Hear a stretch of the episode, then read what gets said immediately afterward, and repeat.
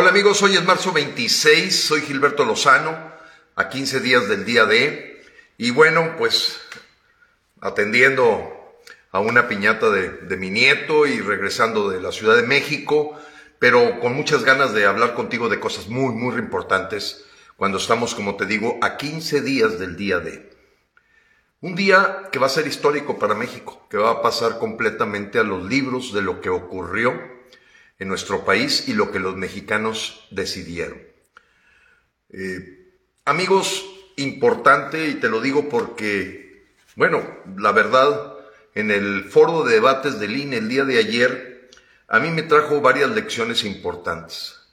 Eh, indudablemente, te enganchas un poco en la discusión con gente completamente lavada del cerebro, que utiliza la mentira, que utiliza la falsedad, que utiliza eh, la misma lección que ha aprendido del señor López, la descalificación, la diatriba, el victimizarse, etcétera. Y, pero para mí hay, hay, algo bien importante. Son gente, por ejemplo, en los casos en los que vivimos, mi compañera y yo en el debate del INE, gente que nunca ha trabajado. Uno de ellos, toda su vida ha sido ahí un becado de la universidad, nunca ha sabido lo que es tenerse que ganar un, dinerito, tener que trabajar, pagar impuestos, y la otra persona igual, o sea, apoyada en las redes sociales para pues mantener un estilo de vida eh, propio de alguien que busca un puesto para vivir del erario. Eh, ambos totalmente sometidos al, al mundo de Morena, con el coco completamente lavado y definitivamente para uno que le corre sangre en las venas, no es fácil ver cómo se han tragado por completo la 4T el cerebro, la esperanza y el futuro de los mexicanos para repetir mentira tras mentira y en breve eh, nuestros compañeros de Frena van a hacer un análisis de todas las mentiras que se dijeron, con datos falsos, con datos erróneos. Hay quien me ha dicho, oye, ¿por qué el INE no revisa las hojas que van a presentar quienes debaten? Bueno, pues la verdad es que no se hizo. En nuestro caso tratamos de presentar siempre la verdad basada en los datos del propio gobierno pero del otro lado, la verdad es que era utilizar el tiempo para vender los otros datos totalmente falsos. Eh, y, vamos a ir desglosando uno por uno para que te quede bien claro que vamos a exhibir que la mentira y el engaño es la principal arma que utiliza eh, esta dictadura. Amigos, eh, hemos vivido en Frena una situación muy particular que no crean que nos trae satisfacción el que todo mundo habla de la dictadura en México, habla del camino que estamos siguiendo hacia Venezuela del Norte, eh, la estridencia con la que el gobierno mexicano ha hecho una alianza con Rusia, eh, la forma tan despótica en que se manejó la relación con el Parlamento Europeo, y, y todo el mundo diciendo, ustedes lo dijeron hace tres años, hace cuatro años, Ustedes siempre tuvieron claro a dónde iba la agenda del foro de Sao Paulo y qué es lo que iba a pasar con México. Ustedes son los que dijeron que las promesas de campaña de López no se iban a cumplir cuando dijo que el ejército iba a llegar a los cuarteles, cuando dijo que íbamos a crecer del 4 al 6%, cuando dijo que iba a quitar el impuesto a la gasolina, cuando dijo que la Secretaría las iba a descentralizar en todo México, cuando dijo que iba a contener el problema de la criminalidad, cuando dijo que nuestro sistema de salud iba a ser como Dinamarca. Y ustedes nos dijeron que todo eso era mentira. Frena lo dijo con mucha anticipación, pero amigos, eso no nos sirve de nada. No nos sirve de nada. Sí te puede hablar de un equipo muy analítico, de muchas razonamiento para decirte, ahora, lo que sigue. ¿Qué sigue si López Obrador continúa? Amigos, se va a apoderar del Banco de México. A mucha gente le llamó la atención que López Obrador haya adelantado el incremento en las tasas de interés cuando el Banco de México es autónomo. Tú ayer probablemente si viste el debate, Fíjate cómo se vanagloriaba la gente de Morena de que las reservas han crecido cuando las reservas no tienen nada que ver con el gobierno de López. Las reservas son del Banco de México, que es una unidad autónoma desde hace muchos años en México y que López piensa acaparar para el rato, ¿por qué no? Hasta usar las reservas. Las reservas no tienen absolutamente nada que ver con el presidente de México. Es un asunto del Banco de México conocido como Bancico.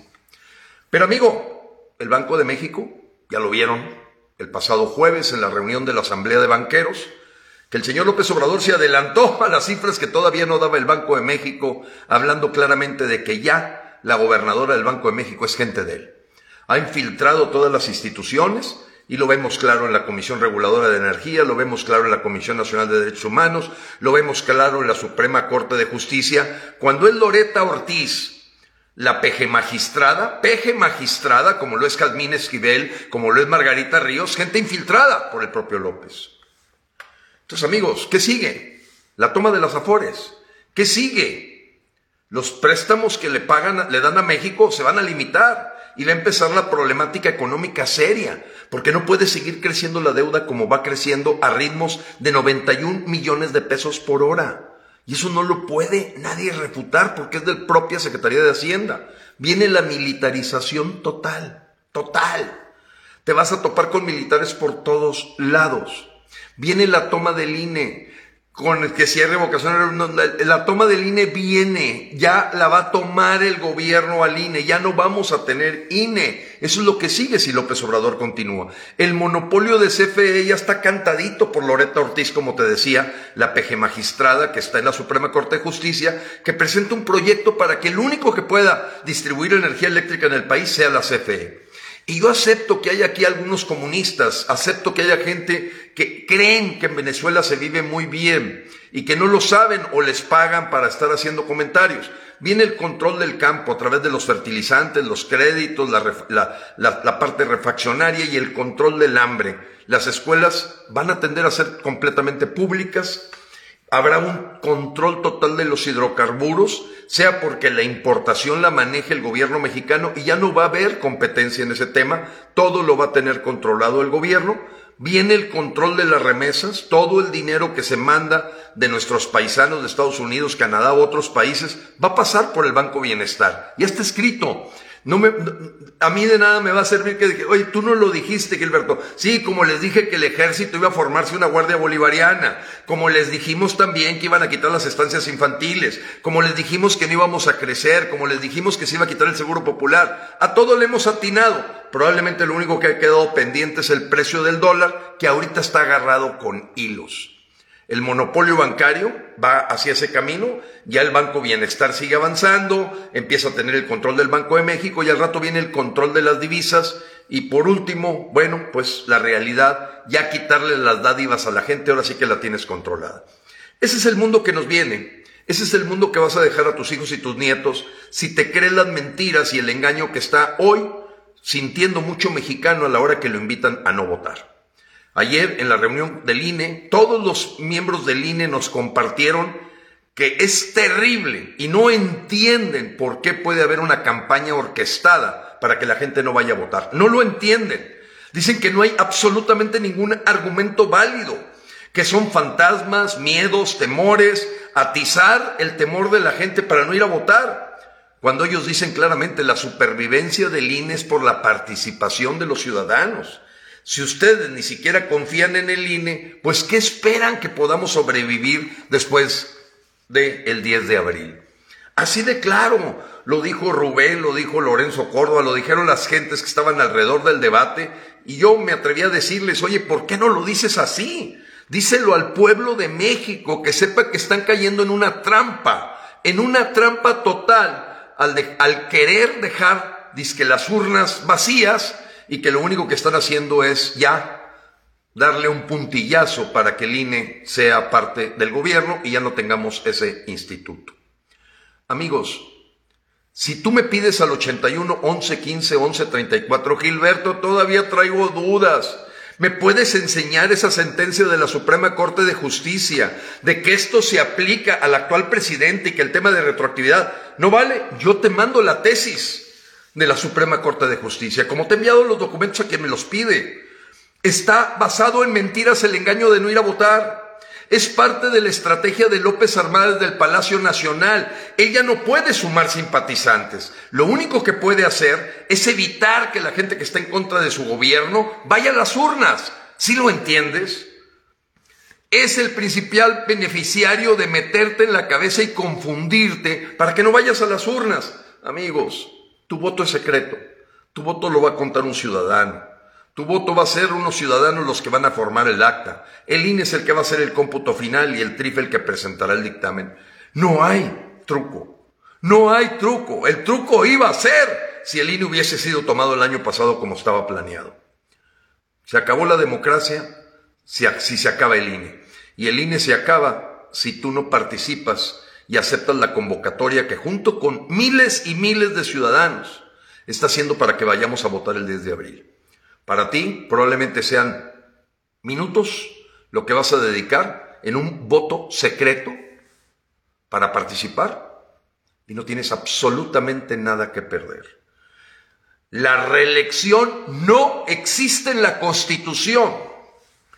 Y sé que Morena está mandando anónimos por todos lados y Claudio X González pagándole a Luis Carlos Ugalde por el pacto de no agresión que hizo su papá con López Obrador. ¿Sí? El dueño de Kimberly Clark hizo un acuerdo con López Obrador, como lo hizo Roberto Madrazo, dueño de Latinos. Y una serie de dueños de concesionarias de radio y televisión con sus comentaristas que han hecho un pacto de no agresión con López a cambio de que no les quiten sus concesiones. Eso ya ocurrió en Venezuela, amigos. Y siguen dándole como si esto fuera eh, igual que en Venezuela. En Venezuela el Consejo Nacional Electoral estaba tomado por Hugo Chávez. Aquí no lo alcanzó a tomar López. Amigos, te lo digo desde el corazón, como padre, como abuelo, que está buscando defender la vida de su familia, porque aquí no hay más interés de toda la gente que estamos invitando a votar que salvar nuestra patria, que salvar a nuestras familias. Aquí no somos partido político. Los partidos nos han quedado completamente mal a los mexicanos. No existe oposición, lo que existe es simulación. Y no existe, amigo, esto es lo más importante. Ninguna razón para no ir a votar. No existe ninguna. Todos son miedos, temores, terror que invitan a la gente para decirles que se puede reelegir. No viene en la Constitución eso. Es que puede ampliar su mandato. No viene en la Constitución eso. Si tú me vuelves a pedir, Gilberto, vuélveme a mandar por favor el artículo 35, la Ley Federal de Revocación, donde no viene la palabra ratificación, el cuarto transitorio de que aplica para este presidente, la tesis de la Suprema Corte de Justicia, te lo mando, amigo. Te lo mando al 81 11 15 11 34 de WhatsApp. Pero no te pueden hacer dudar. No pretendas, ni yo debo de pretender, y lo aprendí el día de ayer, tratar de cambiar un cerebro que ya está lavado. La gente que hoy simpatiza con Morena tiene el cerebro completamente lavado y ahí no está nuestro trabajo como mexicanos. Los mexicanos el trabajo que tenemos que hacer es con la gente que de buena fe está confundida. Está confundida por la infiltración que ha hecho Morena en grupos de WhatsApp, en redes sociales, para meterle a la gente a la cabeza mentiras. Y uno de los principales mentirosos que si yo tuviera la oportunidad lo guillotinaba es Luis Carlos Ugalde. Es una persona que merece verdaderamente ser fusilado en algún monte, porque le está mintiendo a la gente. No tiene razones ni argumentos.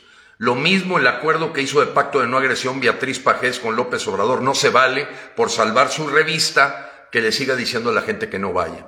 Y de Claudio González ni hablamos, que ustedes saben que es un mequetrefe, que bajo las órdenes de su papá, pues le ha dicho que hay un pacto de no agresión que se hizo en Palacio Nacional para decirle, López, usted sígale. Y eso pasó en Venezuela. Así cooptaron, amenazaron, eh, pusieron contra la pared y hubo gente que se dio. A mí me trataron de amedrentar y te consta. Ahorita está en un recurso de apelación la demanda que tengo eh, de delitos penales por parte de la Fiscalía General de la República. El, capítulo no se ha cerrado. Ellos esperaban que yo ya me quedara callado. Esperaba López lograr, a través de Alejandro Hermanero, que ya no existiera voces que están a favor de quitar a López. Y eso es lo que han hecho con muchos, que tienen con la que les pisen. Y otros a lo mejor nos inventan delitos y nos tratan de poner contra la pared, pero yo no le tengo miedo. Y si caigo en la cárcel, ni hablar. Lo hice en defensa propia, por mis hijos, a pesar de que ya el juez federal me desacreditó de cualquier delito que haya cometido y me exoneró, pero aún así Alejandro Gersmanero presentó un recurso de apelación. Te lo platico, amigo, para que tú sepas la verdad de cómo López y esta dictadura perversa opera. Opera presionándote con tu dinero, con tu familia, con tus hijos, con tu libertad. Así operan.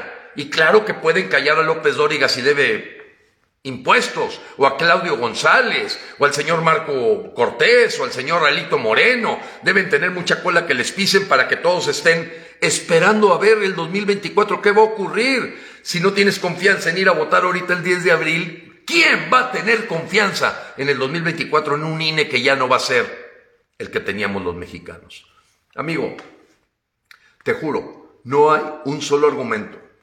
Todos los compañeros mexicanos que hombro con hombro estamos luchando para invitarte a votar, hemos desmantelado toda la bola de mentiras, donde hasta gente que está coludida con rusos utilizan las redes sociales e infiltran para poner anónimos que la plática de Pepe Cárdenas con más de 100 errores ortográficos. ¿Quién cree en esa entrevista que de Pepe Cárdenas con Luis Carlos Ugalde cuando sabemos que Luis Carlos Ugalde está en la nómina de Claudio González y que a Larraqui le hizo la campaña Madrazo y que Madrazo hizo un acuerdo de no agresión con López? Amigo, olvidémonos de los políticos, olvidémonos de los intelectuales. Hoy México está llamando a sus ciudadanos los que no tenemos nada que ver con el círculo político, los que no tenemos cálculo ni intereses políticos, más allá que rescatar a nuestra familia. No hay un solo argumento, ni uno solo para quedarse en la casa el 10 de abril, domingo de Ramos, en donde, con mucha fe, esperamos que Dios haga el milagro de sacarle los demonios a la gente que se ha dejado llevar por el terror, el miedo, la falsedad y el engaño, en donde la serpiente se viste de muchas maneras para quitarnos un derecho a los mexicanos, una esperanza a los mexicanos por la que se ha luchado decenas de años. El voto, la participación de los ciudadanos, la democracia se cuenta en las urnas, no en las casas ni con los brazos cruzados. Dios te bendiga, Dios bendiga a México.